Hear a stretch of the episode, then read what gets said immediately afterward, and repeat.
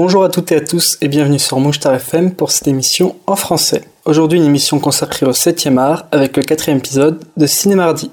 Je vous avais quitté avec le cinéma de Georges Méliès dans l'épisode 3, épisode qui clôturait un court cycle consacré au début du cinéma en France et une partie de l'histoire du cinéma. Alors, pour ce nouveau programme, j'ai choisi de revenir au cinéma contemporain. Et si vous avez écouté le premier épisode de Cinémardi, vous avez peut-être décelé dans mes goûts cinématographiques une certaine attirance pour le cinéma asiatique. Alors autant ne pas changer une équipe qui gagne et continuer à parler de réalisateurs orientaux. Après la Corée du Sud dans l'épisode sur Bong Joon-ho, aujourd'hui direction la Chine et plus précisément Hong Kong avec un réalisateur que l'on n'a pas vu sur grand écran depuis maintenant 7 ans. Un réalisateur qui en seulement 10 longs métrages a su créer et imposer son style cinématographique si unique. Un réalisateur qui en seulement 10 films semble déjà avoir tant fait et apparaît comme une figure imposante de l'histoire du cinéma.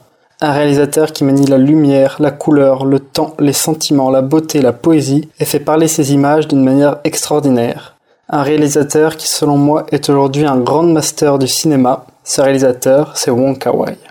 Si vous écoutez également nos émissions en anglais, nous avons déjà consacré il y a quelques semaines une émission culturelle à Wong Kar-wai avec mon colocataire David. En effet, après un challenge cinématographique durant lequel nous avons regardé toute la filmographie de Wong Kar-wai à la suite, il nous semblait important d'en parler dans une émission. Et c'est donc dans le même état d'esprit que je fais cette émission en français aujourd'hui, mais dans laquelle je vais essayer de livrer une approche plus personnelle comprenant plus d'éléments d'analyse qui me sont propres.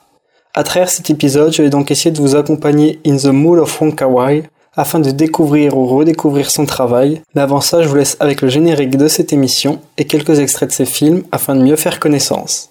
Alors installez-vous confortablement, ouvrez grand vos oreilles car ce quatrième épisode de Cinémardi va maintenant commencer.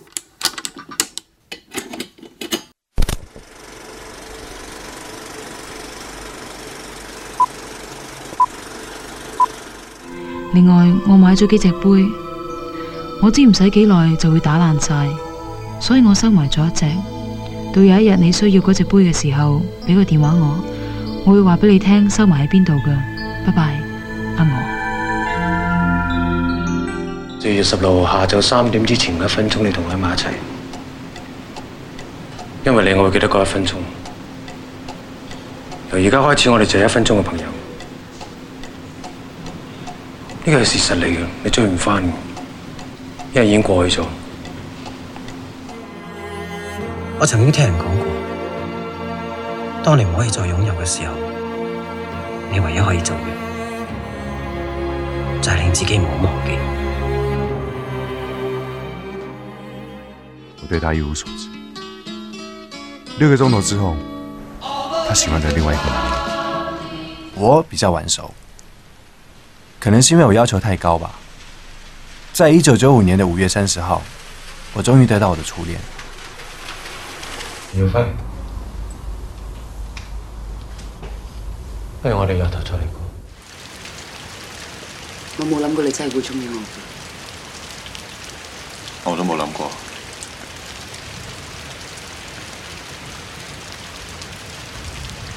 嗰陣成日想知佢哋點開始。而家我知，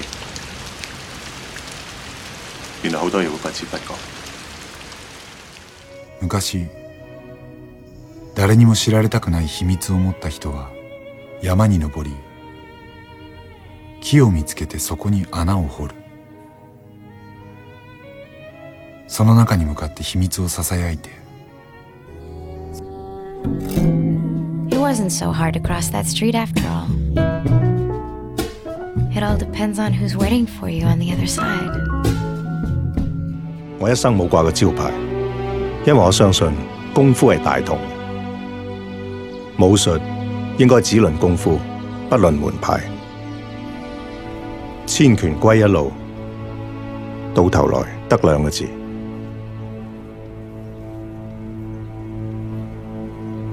就係一橫一直。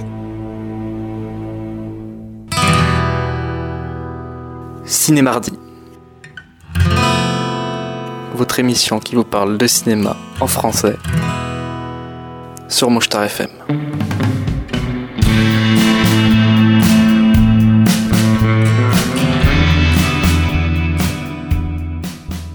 Wong Kar-wai. Si vous êtes amateur de cinéma, ce nom ne doit pas vous être inconnu. Le cinéaste est aujourd'hui l'une des figures les plus populaires du cinéma asiatique, ayant grandement contribué à la reconnaissance internationale de ce dernier. Malgré des premiers accueils publics et un début de carrière compliqué, Wong Kar-wai a su imposer et trouver sa place sur la scène internationale du cinéma. Particulièrement présent lors de festivals internationaux, que ce soit pour présenter des films ou pour faire partie du jury, la carrière cinématographique de Wong Kar-wai a d'ailleurs de fortes connexions avec le Festival de Cannes.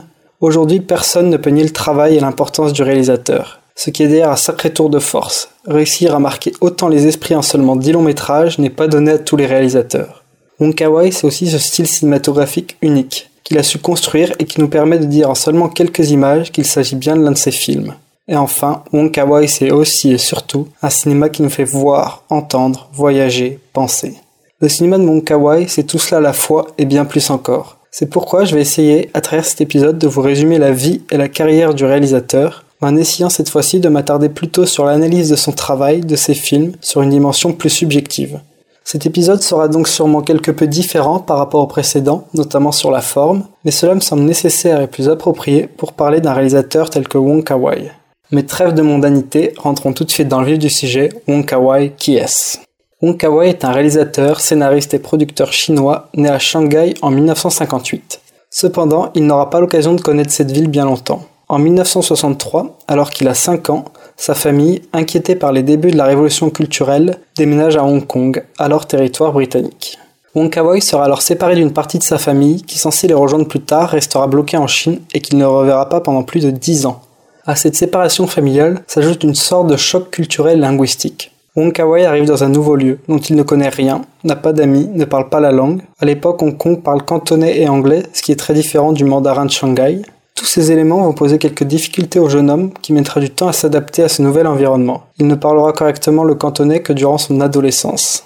Un exil et un état d'isolement qui vont donc marquer la jeunesse du futur réalisateur et qui sont d'ailleurs des thématiques fortes que l'on retrouvera souvent dans ses films.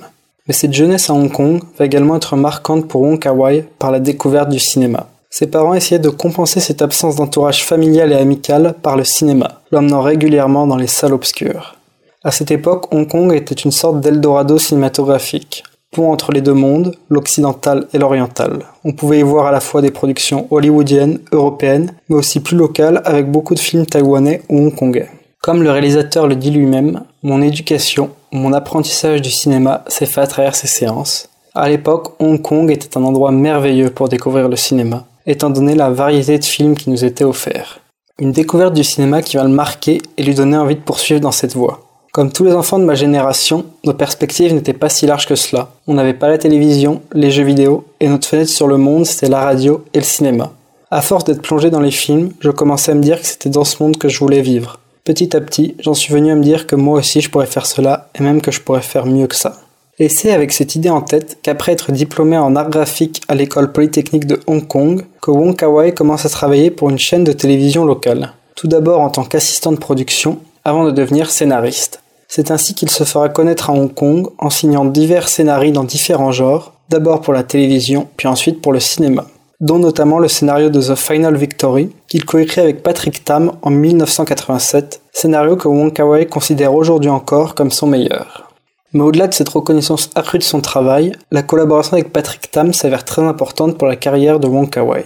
En effet, un an plus tard, en 1988, c'est ce même Patrick Tam qui produit le premier long métrage que dirigera le réalisateur, le bien nommé As Tears Go By. Il réalise ce film durant une sorte d'âge d'or de renouveau du cinéma hongkongais. En effet, après le succès du film de John Woo, Le syndicat du crime en 1986, le cinéma de Hong Kong semble prêt à se renouveler et ouvre la voie à de nouveaux réalisateurs prêts à faire leurs preuves et Wong Kar-wai est de cela. As Tears Go By apparaît donc comme un film surfant sur cette nouvelle vague lancée par John Woo de films policiers. Et pourtant, à travers ce premier film, Wong expérimente déjà des éléments qui feront sa renommée plus tard. Des personnages en marge ayant des difficultés à s'avouer leurs sentiments, l'usage de chansons pop des années 60, un montage particulier jouant sur la linéarité du récit. Dans ce remake du film Mean Street de Martin Scorsese, Wong Kar-wai reprend une histoire de gangster, mais là où l'on s'attendrait plutôt à un film centré sur l'action, le réalisateur accorde une grande importance à ses personnages et à leurs sentiments. Et c'est là l'une des marques de son cinéma. Ce premier film est un succès critique et public et lance sa carrière à Hong Kong en tant que réalisateur. Il réalise son deuxième film en 1990, Nos années sauvages, histoire d'une jeunesse en perdition qui se cherche dans le Hong Kong des années 60. Ce deuxième film apparaît alors très différent et beaucoup plus proche de ce que Wong Kar-wai veut faire au cinéma. Il évoque ainsi ce changement entre les deux films. J'aurais pu continuer à faire des films comme As Tears Go By pour le reste de l'éternité. Je voulais faire quelque chose de plus personnel après cela. Je voulais briser la structure du film moyen de Hong Kong. Nos années sauvages lui permet de trouver et fixer son style, notamment à travers une linéarité complètement chamboulée, différentes histoires et personnages qui se croisent, évoquant alors de la mélancolie et les souvenirs du passé, les souvenirs de leurs années sauvages. Sur la forme de son film également, Wong semble avoir trouvé ce qu'il cherche, avec un travail particulier sur le montage et la narration, qu'il déstructure au profit de l'atmosphère, l'ambiance, les personnages du film, et surtout sur la photographie, avec une teinte monochromatique et avec une couleur dominante dans le film, que l'on retrouvera souvent dans son cinéma. Dans cette idée, Nos années sauvages marque le début de sa collaboration avec le chef opérateur Christopher Doyle, dont le travail est indubitablement lié au style que Wong a créé. Cependant, bien qu'aujourd'hui le film soit considéré par les critiques comme un des meilleurs films de Hong Kong, au moment de sa sortie, il ne connaît pas un très grand succès. C'est pourquoi, en 1992, afin de continuer à réaliser dans cette voie-là, il crée, en partenariat avec le réalisateur Jeff Lowe, la société de production Jet Ton Film, sous laquelle il produira tous ses prochains films. Ce besoin semble être une nécessité pour Wong Kar-wai, dont les méthodes de travail semblent peu adaptées aux méthodes traditionnelles conventionnelles de tournage. Il a besoin de temps, ses tournages durent longtemps, véritable épopée créatrice, et ce rapport au temps et son impact sur la création est très important dans son cinéma. C'est ainsi qu'en 1994, il réalisera deux films. Le premier, Les cendres du temps, film de sabre appartenant au genre du wuxia, adapté d'un roman traditionnel chinois et qui compte les pérégrinations d'artistes martiaux. De nouveau, Wong Kar-wai s'empare d'un genre très populaire et codifié réalise un film comme il l'entend, y ajoutant ses propres éléments cinématographiques et brisant certains codes. Mais le tournage des Cendres du Temps est extrêmement long et épuise physiquement et mentalement le réalisateur et l'équipe. Il s'étale sur plus de deux ans, en plein désert, et Wong Kar-wai ne parviendra pas au résultat voulu. Il retravaillera d'ailleurs ce film 15 ans plus tard et en sortira une version remontée, la version Redux. C'est d'ailleurs cette version que j'ai vue, et lorsque je vous parlais des Cendres du Temps dans cette émission, j'évoquerai bien entendu cette version. Sur cette version Redux, il retravaille notamment le montage et l'étalonnage. Avec les cendres du temps, bien que le succès au box-office reste encore loin, le film acquiert une bonne renommée critique et internationale, notamment en remportant le prix de la meilleure photographie à Venise en 1994. Durant la post-production des Cendres du Temps, Wong profite d'une pause pour tourner un autre film, qui dans sa réalisation et son contenu semble aux antipodes du tournage des Cendres du Temps, et qui ironiquement devient son plus gros succès public jusque-là. Ce film, c'est le magnifique Chucking Express, film où s'entrecroise à un instant T l'histoire très différente de deux policiers hongkongais solitaires tombant chacun amoureux d'une femme différente. Wong Kar-wai tourne dans Hong Kong la nuit, caméra à l'épaule, loin des grandes étendues désertiques des cendres du temps, retour à un espace urbain, mondialisé, surpeuplé, parfois étouffant. Mais toujours avec ses personnages solitaires, en marge, et avec difficulté à avouer les sentiments. Le film est tourné et monté en moins de 6 mois et est un véritable succès, propulsant alors totalement le réalisateur sur la scène internationale, lui valant même le surnom de Quentin Tarantino chinois. Avec Chunking Express, on ressent cet amour qu'a Wong Kar-wai pour le cinéma, pour ses personnages, mais aussi cette volonté de liberté cinématographique, de créer son propre genre, sa propre manière de travailler. Après ce quatrième long métrage, le succès continue, avec la réalisation des Anges déchus en 1995. Errance nocturne dans Hong Kong autour de différentes âmes en peine dont les histoires se croisent. Puis, en 1997, il réalise Happy Together, son premier tournage à l'étranger. Contant l'histoire d'un couple gay vivant expatrié à Buenos Aires, ce film accroît sa reconnaissance internationale, notamment grâce au prix de la mise en scène au Festival de Cannes. Puis vient la consécration en 2000, avec le film qui est peut-être son plus célèbre, ou du moins souvent cité comme le film wonkawaïen par excellence, In the Mood for Love, un projet qu'il a en tête depuis quelques années. À travers ce drame romantique, il recrée le Hong Kong de son enfance, le Hong Kong des années 60. Et on y retrouve toujours une intrigue centrée sur les personnages, les émotions, faisant abstraction d'une narration linéaire et détaillée, au profit d'un récit plus fragmenté et laissant plus de place au temps, à la contemplation des images. In the Mood for Love confirme la reconnaissance internationale du cinéaste, avec le prix d'interprétation masculin à Cannes pour son acteur fétiche Tony Lang Wai, avec un immense succès au box-office en France, 1,2 million d'entrées, ce qui est très important et inattendu pour un film seulement diffusé en langue originale sous-titrée. Puis, en 2004, après avoir commencé à travailler sur ce projet 5 ans plus tôt, Wong Kar-wai termine 2046, séquelle de In the Mood for Love et qui forme une sorte de trilogie informelle avec Nos années sauvages. Il y reprend le personnage interprété par Tony Leung dans In the Mood for Love, ce film est le premier, et pour l'instant le seul, où il intègre une dimension SF et un questionnement sur l'avenir, ayant par là un message politique plus fort que les autres films. Ce film illustre également un tournant important dans la carrière de Wong Kar-wai. En effet, il marque pour l'instant sa dernière collaboration avec le chef opérateur Christopher Doyle qui aura tant fait pour le cinéma de Wong Kar-wai. Et ces deux films suivants sont quelque peu différents. Tout d'abord My Blueberry Night en 2007, tourné aux États-Unis et premier film en langue anglaise pour le réalisateur, et The Grandmaster en 2013, son dernier long métrage à ce jour. Road trip romantique à travers les États-Unis pour le premier et biopic sur Ip Man, célèbre artiste martial pour le second. Aux dernières nouvelles, après 7 ans d'absence sur les écrans de cinéma, Wong devrait commencer le tournage de son 11e long métrage Blossom cet été pour une sortie en salle qui n'arrivera sûrement pas avant 2021-2022. La carrière de Wong Kar-wai, c'est aussi ses collaborations récurrentes avec son chef opérateur Christopher Doyle, avec son chef décorateur-monteur William Chang, encore avec tous ces acteurs qui jalonnent son œuvre et en font aujourd'hui partie. Et pour l'instant, cette carrière se conclut avec dix longs métrages qui ont marqué fortement et durablement l'histoire du cinéma, les cinéastes et aussi le public. Mais au-delà de tous ces éléments que j'ai pu évoquer plus tôt, qu'est-ce qui caractérise et définit le cinéma de Wong Qu'est-ce qui le rend si facilement identifiable et unique? La première chose que l'on peut évoquer, ce sont les méthodes de travail du réalisateur, si particulières et surprenantes dans cette grosse industrie qu'est le cinéma aujourd'hui, où tout doit aller vite et répondre à des délais bien précis. Wong se démarque tout d'abord par ses tournages et temps de travail extrêmement longs. Par exemple, In the Mood for Love, 15 mois de travail, Les Cendres du Temps, 2 ans, 2046, 5 ans, The Grandmaster, 3 ans, qui se retrouvent jusqu'à la post-production, comme peuvent en témoigner les différentes versions de certains de ses films. Les Cendres du Temps version Redux par exemple, ou encore The Grandmaster qui connaît plus de 4 montages différents. Ou encore cette difficulté à livrer les copies à temps, créant parfois des ventes paniques dans les festivals, comme ça a été le cas pour 2046 au Festival de Cannes en 2004, dont la séance a dû être décalée d'un jour, car Wong n'était pas satisfait de son montage.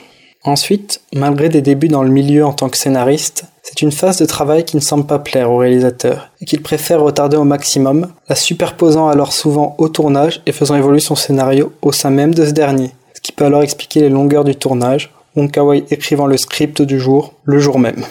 Comme il le dit lui-même, quand je tourne un film, je le laisse se faire seul, je le laisse grandir jour après jour, et ce temps que je passe avec lui, c'est ce qu'il va devenir.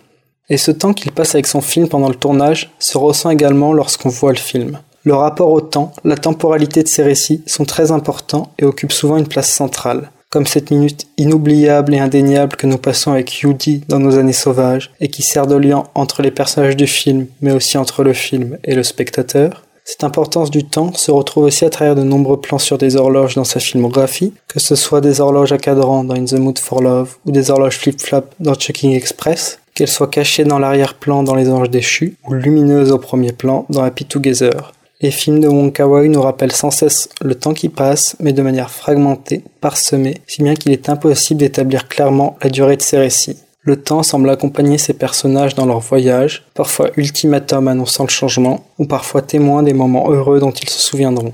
Le temps dans ces films est aussi marquant par le traitement que Wong Kar-wai en fait, modifiant régulièrement sa vitesse, ayant alors une sorte de contrôle absolu sur celui-ci. On aperçoit cet aspect-là de son cinéma dès son premier film As Tears Go By, avec de nombreux ralentis sur des scènes fortes du film, jusqu'au time-lapse de Happy Together, où la mégalopole de Buenos Aires semble s'agiter à toute vitesse, ou encore avec les arrêts sur image devenant photographie dans The Grandmaster, et qui immortalise ses personnages. Mais une des techniques que Wong Kar-wai utilisera beaucoup et qui fera partie de sa patte cinématographique, c'est la technique du step printing. Technique qui consiste à filmer à une cadence d'image inférieure au standard cinéma, qui est de 24 images secondes, puis ensuite, en post-production, de dupliquer les images afin de revenir à ce standard. Le rendu donne alors l'impression de regarder une sorte d'animation flipbook, avec un ressenti à la fois d'accéléré et de ralenti. L'un des films qui illustre le mieux l'utilisation de cette technique est Chucking Express, avec sûrement la plus belle séquence d'ouverture du cinéma de Wong Kar-wai, où l'on suit les personnages perdus dans la foule hongkongaise. Le step printing renforce alors l'effet de perdition des personnages, à la fois noyés dans la masse et s'en démarquant. Cet effet permet effectivement d'amener deux ressentis différents sur les mêmes images, en mêlant deux temporalités, deux vitesses d'action dans le même plan. On en voit encore une fois le parfait exemple de nouveau dans Chucking Express, en créant une sorte de slow motion dans un time-lapse, au premier plan, la foule passe rapidement, floue, comme s'il s'agissait d'un time-lapse, tandis qu'à l'arrière-plan, les deux personnages, interprétés par Tony Leung et Fai Wong, sont nets et semblent agir au ralenti, donnant l'impression du slow motion. L'effet final est merveilleux et permet à la fois d'intégrer les deux personnages dans la ville, mais tout en les démarquant de la foule, créant ce sentiment qu'ils sont dans leur propre bulle, Leung perdu dans sa propre mélancolie et ignorant l'engouement de Wong pour lui. La vitesse du récit semble donc souvent accompagner les émotions des personnages, et cela peut expliquer pourquoi Wong Kar-wai joue si souvent avec ses effets de vitesse ou de ralenti dans ses films. En effet, ces histoires mettent toujours en scène des personnages marginaux, qui semblent perdus à la fois dans leur vie, mais aussi dans leurs sentiments, connaissant des histoires d'amour complexes, voire impossibles. Que ce soit à travers le couple incarné par Tony Leung et Leslie Chung dans Happy Together, et leurs nombreuses ruptures au commencement de leur histoire d'amour, illustrées par cette phrase souvent répétée, nous pourrions recommencer, ou encore cette liaison cachée, interdite, sous-entendue, que Tony Leung et Maggie Chung ne parviendront jamais à vivre dans In the Mood for Love, ou avec ces hommes qui enchaînent les conquêtes sans but réel ni trouver de satisfaction, essayant de combler un manque comme Yudi, interprété par Leslie Chung dans Nos années sauvages, ou Show Woman, interprété par Tony Leung dans 2046, ou encore parfois avec des personnages en mal d'amour après une rupture et à la recherche de changement, tels que les deux policiers de Chucking Express, ou encore Elizabeth interprétée par Nora Jones dans My Blueberry Nights. Et c'est là, à mes yeux, l'un des points les plus forts et les plus intéressants du cinéma du réalisateur chinois. Tout en ayant des caractéristiques communes, chacun de ces personnages à travers ces films sont différents, apportent une manière différente de voir et potentiellement résoudre leurs problèmes. Il parvient à créer des personnages uniques et en même temps universels, qui nous toucheront, nous parleront forcément ou dans lesquels on pourra toujours trouver un écho, possiblement s'identifier. Avec cette palette de personnages, de situations, de sentiments, le réalisateur parvient à dépeindre l'intime tout en touchant l'universel, ce qui rend les personnages et leurs relations encore plus belles et difficilement oubliables. Le tour de force du cinéaste réside aussi dans cette mise en scène et ce choix d'acteur ne versant jamais dans le sentimentalisme à outrance ou dans le fatalisme, mettant seulement en scène la nature humaine avec son lot de mystères et de questions sans réponse. Comme le dit Tony Lang dans In the Mood for Love, les choses arrivent sans que l'on s'en aperçoive parfait résumé de son cinéma et des sentiments de ses personnages. À travers ces personnages, Wong Kar-wai évoque aussi souvent la thématique de la solitude, de l'exil, de la nécessité de bouger, de voyager, notamment avec cette figure de l'oiseau sans pattes évoquée dans Nos années sauvages, un oiseau qui passe sa vie à voler et ne se pose qu'au dernier moment pour mourir. Parabole qui semble liée à tous les personnages de ses films et qui semble également hanter son cinéma, pouvant alors faire écho à sa propre vie, son exil de Shanghai à Hong Kong et ses difficultés à trouver sa place, se poser dans un monde qui nous semble si lointain, si différent. Ces thématiques du voyage, de la distance, sont souvent présentes dans ces films et toujours liées aux états sentimentaux des personnages, semblant parfois être la seule issue pour aller de l'avant, continuer à vivre. On observe cette idée dans Chucking Express avec Faye, qui, comme terrorisé par l'idée d'avouer ses sentiments, préfère partir vivre son rêve californien, ou encore Elizabeth dans My Blueberry Nights, qui pourra pleinement assumer ses sentiments après un voyage à travers les États-Unis. Le voyage permet donc au personnage de s'échapper et aussi de se trouver. Il peut être volontaire, comme dans Happy Together, ou contraint, comme dans The Grand Master. Il peut avoir lieu à travers l'espace, le temps et les rêves, comme dans 2046, ou à travers les rencontres et la réflexion, comme dans Les Cendres du Temps. L'importance du voyage dans le cinéma de Monkawai se traduit aussi par l'environnement, les lieux qui entourent les personnages parfois similaires à des cages dont ils ont besoin de se défaire. Les personnages de ces films semblent souvent bloqués dans leur vie, dans une sorte de routine sans but, et ils ont besoin d'un élément inattendu pour les forcer à bouger, se défaire de cette situation, et bien souvent cet élément inattendu est l'amour, les sentiments. Mais malgré la proximité géographique des personnages, leurs sentiments apparaissent souvent si loin l'un de l'autre, et le seul moyen d'y remédier est de s'éloigner géographiquement pour pleinement prendre conscience de l'absence de l'autre et ainsi se rapprocher sentimentalement. Les films de Wong Kar-wai apparaissent donc comme des films à atmosphère, délaissant un scénario linéaire et construit pour laisser pleine place aux personnages, aux sentiments, à la contemplation, au lieu, au temps et aux souvenirs. Et le souvenir, la mémoire, la nostalgie occupent une place très importante dans le travail du réalisateur. Tout d'abord ses souvenirs à lui, qu'il essaye de distiller dans son travail, ensuite les souvenirs des moments vécus par ses personnages, et enfin, et c'est là à mes yeux ce qui rend son travail si intéressant, les souvenirs du spectateur que nous sommes. Tout d'abord, ses souvenirs personnels se retrouvent directement dans ses récits, le meilleur exemple étant sûrement In the Mood for Love. Avec cette volonté de Wong Kar-wai de recréer le Hong Kong des années 60, le Hong Kong de son enfance. Et selon moi, c'est aussi un élément qui peut expliquer pourquoi ces récits semblent autant déstructurés, peu linéaires. Il construit alors ses films tels des puzzles, emboîtant petit à petit les souvenirs de son enfance, des lieux qu'il a connus. Il manquera alors toujours des éléments. Ensuite, la notion de mémoire et souvenir se retrouve à travers ces personnages et cette manière de filmer le temps, faisant durer certains moments une éternité, à l'instar du baiser de As Go By ou de cette dernière traversée nocturne de Hong Kong à moto dans Les Anges déchus. C'est un doux souvenir que l'on se remémore souvent et que l'on n'oubliera jamais. durant alors une éternité. Enfin, par cette narration fragmentée et cette temporalité changeante, Wong marque nos yeux de spectateurs et inscrit ainsi à jamais certaines séquences dans notre mémoire. Comment oublier ces séquences de combats épiques dans les cendres du temps ou dans The Grandmaster? Et surtout, comment oublier cette séquence de rencontres fortuites dans les rues de Hong Kong et dans les escaliers d'un immeuble entre Tony Leung et Maggie Chung dans In the Mood for Love? À travers tous ces exemples et réflexions, on peut remarquer qu'un élément revient souvent dans le travail du cinéaste et occupe souvent une place centrale. Il s'agit du décor, des lieux, qui aident alors à bâtir le récit. Parfois lieu de passage où les personnages peuvent se retrouver, le Midnight Express, le snack fréquenté par les deux policiers de Chucking Express, la taverne auberge tenue par Yan Feng dans Les Cendres du Temps, ou encore le Clutch, le bar tenu par Jeremy dans My Blueberry Nights, dont le nom signifie clé en russe comme une évidence. Les lieux peuvent aussi être des lieux d'enfermement, souvent représentés par l'appartement des différents personnages, mais dans lesquels il est toujours possible de s'évader.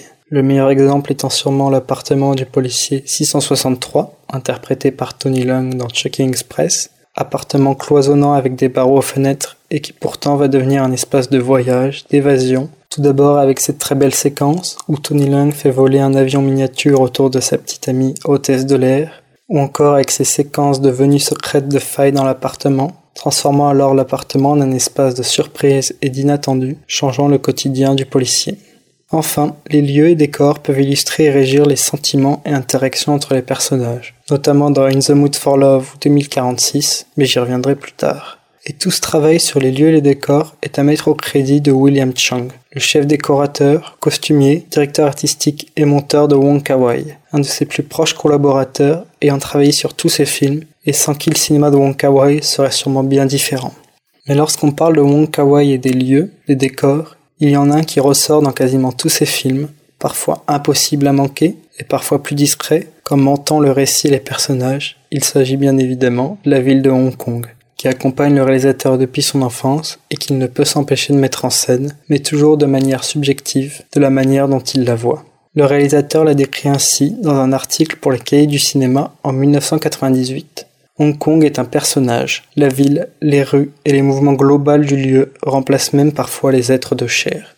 Et de la même façon que Wong Kar-wai essaye de reconstituer certains de ses souvenirs à travers ses films, on a également cette impression qu'il cherche à reconstituer certaines visions qu'il a de Hong Kong, de cette ville tentaculaire. Une ville de lumière et de néon dans As Tears Go By, une ville beaucoup plus sombre, beaucoup moins peuplée, vivant la nuit dans Nos années sauvages, un Hong Kong toujours plus lumineux dans un quartier où il a vécu pour Checking Express, s'opposant alors à un Hong Kong plus sombre, plus glauque, plus violent dans Les Anges déchus, un Hong Kong absent et pourtant toujours sous-entendu dans Happy Together, un Hong Kong du souvenir et du passé dans In the Mood for Love, qui s'oppose de nouveau à Hong Kong du futur, toujours plus grand, peut-être même toujours plus aliénant dans 2046, puis avec ce Grand Master, à Hong Kong comme terre de promesses et de liberté, qui se dévoile être aussi terre d'exil et de solitude.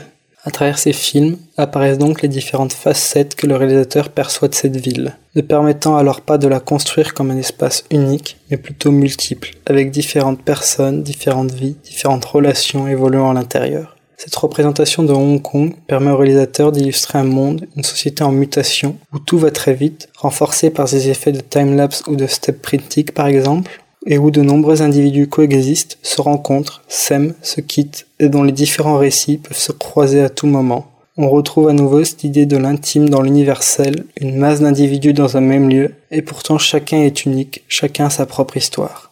Jusqu'à maintenant, je me suis surtout concentré sur des éléments de fond pour définir le cinéma de Wong Kar-wai. Mais ce qui caractérise ces films, les rend si facilement identifiables, ce sont aussi des éléments de forme, des aspects techniques qui créent cet esthétisme si particulier et si propre à son cinéma. Pour parler de cet aspect esthétique, comment ne pas parler de deux de ses collaborateurs qui ont tant fait pour de Wong Kar-wai? Je les ai déjà tous les deux évoqués, mais il s'agit du chef opérateur Christopher Doyle et du concepteur artistique William Chang. En effet, les films du réalisateur hongkongais sont connus pour leur photographie particulière, souvent très contrastée, avec généralement une couleur dominante que l'on peut associer à chaque film et qui renforce alors l'atmosphère et l'ambiance de ces derniers. Des tons jaunes de Happy Together ou Les Cendres du Temps, au rouge de In the Mood for Love, en passant par le bleu de Checking Express, chacun de ces films a sa teinte particulière. Le travail photographique donne aussi parfois lieu à des séquences monochromatiques, telles que dans Happy Together ou Fallen Angel, qui accompagne les moments de vie des personnages. Ainsi, la photographie renforce et accompagne les sentiments, les émotions. Enfin, ce travail sur l'image se retrouve aussi dans les jeux de lumière, l'éclairage des films, et notamment dans ces séquences qui parsèment le cinéma de Wong Kar-wai. On le voit Hong Kong de nuit, éclairé de multiples néons et lumières, spectacle unique, donnant alors une dimension imposante et importante à la ville. Mais le travail du chef opérateur Christopher Doyle ne se limite pas qu'à la photographie. Il compose également le cadre et les mouvements de caméra, travail qui va alors rejoindre celui de William Chang à la création artistique, à la création des décors et au montage. La composition du cadre dans ces films semble toujours extrêmement réfléchie et précise, offrant alors le meilleur cadre de jeu pour les comédiens, comme Wong Kar-wai le dit lui-même, mais jouant aussi avec le spectateur selon moi. Et je pense que le meilleur exemple pour illustrer cela est In the Mood for Love. En effet, dans ce film, quasiment tous les plans sont surcadrés par des éléments du décor. Il n'y a pratiquement aucun plan où une partie de l'image n'est pas obstruée en partie par un élément du décor, donnant alors à la fois l'impression que les personnages sont enfermés dans leurs sentiments, dans leur vie, mais aussi, principalement grâce à des plans avec des barreaux ou des rideaux au premier plan, où transforme sa caméra et par extension le spectateur en voyeur de la scène. Comme caché derrière un voile, nous observons les événements, questionnant alors notre regard, nous voyons la scène à travers ce voile, à travers ces barreaux, à travers ce surcadrage. Ce que nous en concluons est-il alors la vérité, la seule manière d'aborder la question? Et ce questionnement vis-à-vis notre regard de spectateur se retrouve aussi selon moi dans d'autres de ces films, avec de nombreux plans sur des miroirs ou des surfaces réfléchissantes, multipliant alors les personnages et par extension les points de vue pour voir et comprendre une même scène. Et enfin, par des jeux sur les échelles de plan, les optiques utilisées, Wonka-wai renforce la proximité ou la distance avec ses personnages, et aussi la distance entre eux, les superposant parfois, tel ce magnifique plan dans Checking Express, où les deux personnages interprétés par Tony Leung et Fai Wong sont vus de profil, l'un au premier plan, l'autre à l'arrière, donnant alors l'illusion d'un baiser. La caméra de Wong Kar-wai suit alors les personnages dans leur quotidien et leurs actions, parfois calmes et posées, et à d'autres moments complètement survoltés, en mouvement continu, idée qui sera d'ailleurs mise en abîme de manière très poétique avec le personnage interprété par Takeshi Kaneshiro dans Les Anges déchus. Le tout est couplé à un montage dynamique, souvent aussi fragmenté que le récit, multipliant les angles de prise de vue et créant une sorte d'écho visuel au sein même de son œuvre. Exemple parfait de nouveau avec Les Anges déchus et cette séquence d'introduction où le film semble dialoguer avec lui-même, faisant communiquer ses personnages à travers les plans par le montage. Pour terminer sur l'esthétisme des images créées par Wong Kar-wai, comment ne peut parler de ces longs plans sur des éléments naturels, principalement la pluie, mais aussi parfois la neige ou encore les vapeurs de fumée? On retrouve ces éléments dès son premier film, mais ils atteignent leur paroxysme dans son dernier long métrage, The Grandmaster, avec des séquences de combat inoubliables sous la pluie puis sous la neige, sublimant alors l'impact visuel des scènes, donnant un rythme si particulier au récit et renforçant cette sensation du temps qui passe, du temps qui s'écoule. Et que seraient les films de Wong sans leur travail sonore? Tout d'abord par l'utilisation récurrente de voix off pour décrire les personnages ou situations, renforçant alors leur solitude et notre lien en tant que spectateur avec le film, et amenant une certaine poésie par leur écriture. Mais le son dans les films de Wong Kar-wai, c'est aussi et surtout la musique, sorte de jukebox qui nous replonge dans une époque et des souvenirs. La musique y occupe une place centrale, elle y est organique, très souvent diégétique, et devient alors un moteur de l'intrigue, une reprise cantonaise de Take My Breath Away dans As Tears Go By décide Andy Lowe à retrouver Maggie Chung et lui avouer ses sentiments. Dans Chucking Express, l'usage répétitif du morceau California Dreamin' renforce l'envie d'ailleurs et de voyage de faille. Le magnifique tango entre Tony Leung et Leslie Chung perdrait de sa saveur s'il n'était pas accompagné par la mélodie de Astor Piazzolla. Ou que serait In the Mood for Love sans le fameux Yumeji's Theme, véritable organe du film?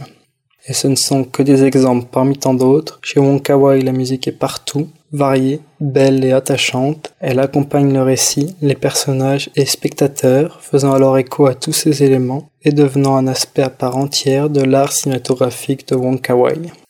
Avant de conclure cette analyse, on peut déceler à travers tous ces précédents éléments chez Wong Kar-wai une volonté de faire des films comme il l'entend, suivant sa propre voix, s'intéressant alors plus à la transmission d'une atmosphère, d'une ambiance, d'un ressenti à travers ses films. Il ne nous invite pas à regarder une histoire, mais à vivre une expérience, suivant alors un bout de vie, un bout de chemin, un bout d'existence qu'il a capturé, tout en sachant qu'il y a eu un avant et qu'il y aura un après que l'on ne connaîtra jamais, laissant toujours des fins ouvertes invitant le spectateur à continuer l'histoire par lui-même, tout en gardant en mémoire le doux souvenir des moments passés.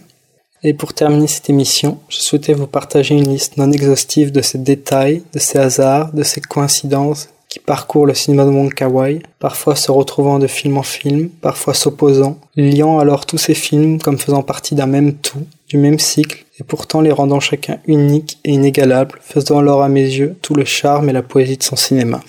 Le cinéma de Wong Kar-wai, c'est donc des chambres d'hôtel, numéro 203 dans Astir's Go By, numéro 206 dans Nos années sauvages, ou encore la fameuse chambre 2046 dans In the Mood for Love et 2046, c'est aussi des rencontres sous la pluie, comme on en voit dans As Tears Go By, et que retrouvera quelques années plus tard dans In the Mood for Love.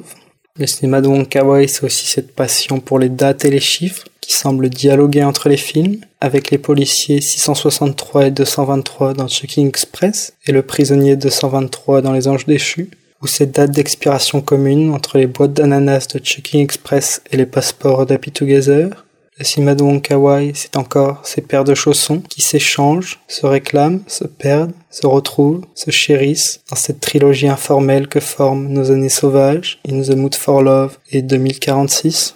Puis surtout, le cinéma de Wong c'est ses collaborations récurrentes avec ses grands acteurs, Tony Leung, Maggie Chung, Leslie Chung, Jackie Chung, Takeshi Kaneshiro, Andy Lo, Karina Lo, Fei Wong, qui en se retrouvant de film en film, semble poursuivre les aventures précédemment entamées, les rendant alors immortels, intemporels.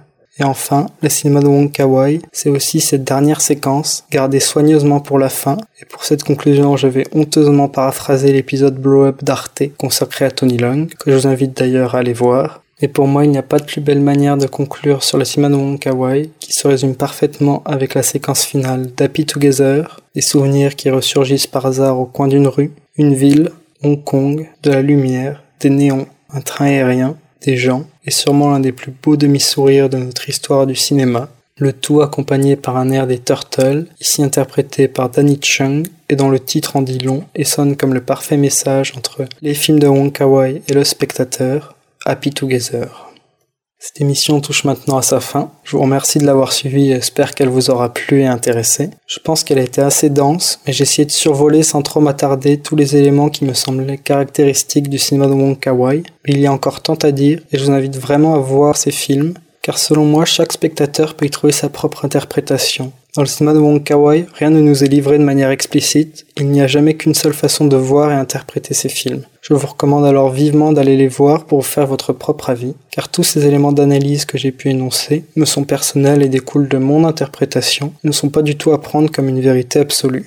Comme toujours, pour préparer cette émission, je me suis aidé des pages Wikipédia, Allociné et IMDB de Wong Kar ainsi que d'une masterclass qu'il a livrée en 2017 pour son prix Lumière lors du Festival Lumière à Lyon. Masterclass que vous pouvez d'ailleurs retrouver sur YouTube si cela vous intéresse. Et voilà, chers auditeurs, je vous dis au revoir et à bientôt sur Mouchtar FM, sur les ondes au 89.6, mais aussi sur les internets, sur notre Facebook pour connaître et avoir toutes les infos des futures émissions, et également en podcast si vous en voulez encore. Bon film à tous